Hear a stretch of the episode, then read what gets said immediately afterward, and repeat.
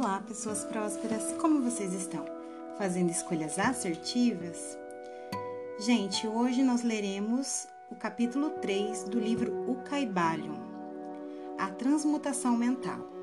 A mente, tão bem como os metais e os elementos, pode ser transmutada de estado em estado, de grau em grau, de condição em condição, de polo em polo, de vibração em vibração. A verdadeira arte da transmutação é hermética, é a arte mental. O caibalho. Como dissemos, os hermetistas eram os antigos alquimistas, astrólogos e psicologistas, tendo sido Hermes o fundador dessas escolas de pensamento. Da astrologia nasceu a moderna astronomia, da alquimia nasceu a moderna química da psicologia mística nasceu a moderna psicologia das escolas, mas não se pode supor que os antigos ignoravam aquilo que as escolas modernas pretendem ser na sua propriedade exclusiva e especial. As memórias gravadas nas pedras do Antigo Egito mostram claramente que os antigos tinham um grande conhecimento de astronomia a verdadeira construção das pirâmides, representando a relação entre o seu desenho e o seu estudo da ciência astronômica.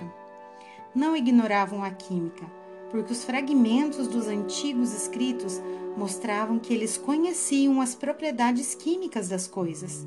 Com efeito, as antigas teorias relativas à física vão sendo vagarosamente verificadas pelas últimas descobertas da ciência moderna principalmente as que se referem da constituição da matéria. Não se deve crer que eles ignoravam as chamadas descobertas modernas em psicologia. Pelo contrário, os egípcios eram especialmente versados na ciência da psicologia, particularmente nos ramos que as modernas escolas ignoravam, que não obstante têm sido descobertos sob o nome de ciência psíquica que a confusão dos psicólogos da atualidade, fazendo-lhes com repugnância admitir que afinal pode haver alguma coisa nela. A verdade é que, sobre a química material, a astronomia e a psicologia, que é a psicologia na sua fase de ação do pensamento, os antigos possuíam um conhecimento da astronomia transcendente, chamada astrologia, da química transcendente, chamada alquimia, e da psicologia transcendente chamada psicologia mística. Possuíam um conhecimento interno como conhecimento externo, sendo o último e único possuído pelos cientistas modernos. Entre os muitos ramos secretos de conhecimento possuído pelos hermetistas estava o conhecido sob o nome de transmutação mental, que forma a exposição material desta lição. A transmutação é um termo usualmente empregado para designar a antiga arte da transmutação de metais, particularmente dos metais impuros em ouro. A palavra transmutar significa mudar de uma natureza, forma ou substância em outra, transformar, Webster. E da mesma forma, transmutação mental significa a arte de transformar e de mudar os estados, as formas e as condições mentais em outras. Assim, podeis ver que a transmutação mental é a arte da química mental, ou, se quiserdes, uma forma da psicologia mística prática. Porém, estas significações estão muito longe de serem o que exteriormente parecem. A transmutação, alquimia ou química no plano mental é certamente muito importante nos seus efeitos. E se a arte cessou agora, assim mesmo, não pode deixar de ser um dos mais importantes ramos de estudo conhecidos pelo homem. Mas isto é simplesmente o princípio. Vejamos a razão. O primeiro dos sete princípios herméticos é o princípio do mentalismo, e o seu axioma é: o todo é mente, o universo é mental, que significa que a realidade objetiva do universo é mente, e o mesmo universo é mental, isto é, existem, existente na mente do todo. Estudaremos esse princípio nas seguintes lições. Mas deixai-vos examinar o, o efeito do princípio se for considerado como verdade. Se o universo é mental na sua natureza, a transmutação mental pode ser considerada como a arte de mudar as condições do universo, nas divisões de matéria, força e mente. Assim compreendereis que a transmutação mental é realmente a magia de que os antigos escritores muito trataram nas suas obras místicas e que dão muito poucas instruções práticas. Se tudo é mental, a arte que ensina a transmutar as condições mentais pode tornar o mestre diretor das condições materiais, tão bem como das condições chamadas ordinariamente mentais.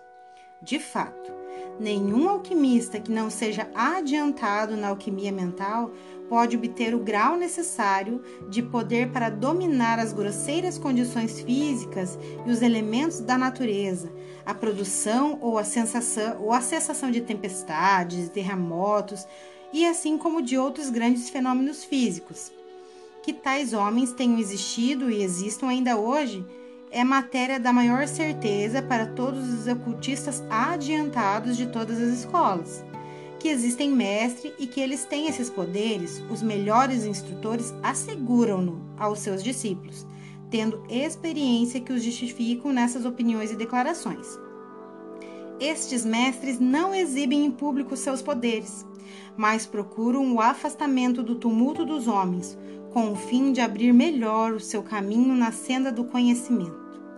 Mencionamos aqui a sua existência simplesmente como fim de chamar a vossa atenção para o fato de que o seu poder é inteiramente mental e de que eles operam conforme as linhas da mais elevada transmutação mental e em conformidade com o princípio hermético do mentalismo. O universo é mental, o caibalho. Porém, os discípulos e os hermetistas de grau inferior aos mestres, os iniciados e instrutores, podem facilmente operar pelo plano mental ao praticar a transmutação mental. Com efeito, tudo o que chamamos de fenômenos psíquicos, influência mental, ciência mental, fenômenos de novo, de novo pensamento, se realiza conforme a mesma linha geral porque nisto está um princípio oculto de que a matéria, cujo nome é dado fenômeno. O discípulo que é praticante da transmutação mental opera no plano mental, transmutando as condições mentais, os estados em outros, de acordo com diversas fórmulas mais ou menos eficazes, os diversos tratamentos, as afirmações e negações das escolas da ciência mental antes das fórmulas, frequentemente muito imperfeitas e inscientíficas, da arte hermética.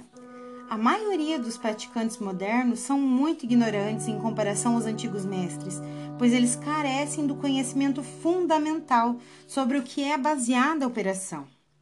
Não somente os princípios e estados mentais podem ser mudados ou transmutados pelos métodos herméticos, mas também os estados mentais dos outros podem ser, e, e mesmo são constantemente transmutados na mesma direção, quase sempre inconscientemente, mas às vezes consciente, por uma pessoa que conheça as leis e os princípios.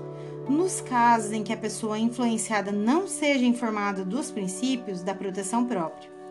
E ainda mais, como sabem, diversos discípulos e praticantes da ciência moderna mental, toda condição material que depende das mentes dos outros pode ser mudada ou transmutada de acordo com o desejo, a vontade e os tratamentos reais da pessoa que deseja mudar as condições de vida. Na atualidade, o público está informado geralmente dessas coisas, mas não julgamos necessários mencioná-las por extenso, porque o nosso propósito a esse respeito é simplesmente mostrar a arte e o princípio hermético de polaridade. Nesse livro, procuramos estabelecer os princípios básicos da transmutação mental, para que todos os que leem possam compreender os princípios secundários e então a chave mestra que abrirá as diversas portas do princípio hermético de polaridade. Vamos fazer agora uma consideração sobre o primeiro dos sete princípios herméticos, o princípio de mentalismo que afirma que a verdade que o todo é mente e o universo é mental, conforme as palavras do Caibalho. Pedimos uma atenção íntima e um estudo cuidadoso desse princípio por parte dos nossos discípulos, porque ele é realmente o princípio básico de toda a filosofia hermética e da arte hermética de transmutação mental. Finalizamos hoje a leitura do quarto capítulo do livro O Caibalion. Nos siga nas redes sociais, arroba e arroba Prosperidade Infantil. Muita gratidão por todos vocês que estiveram conosco.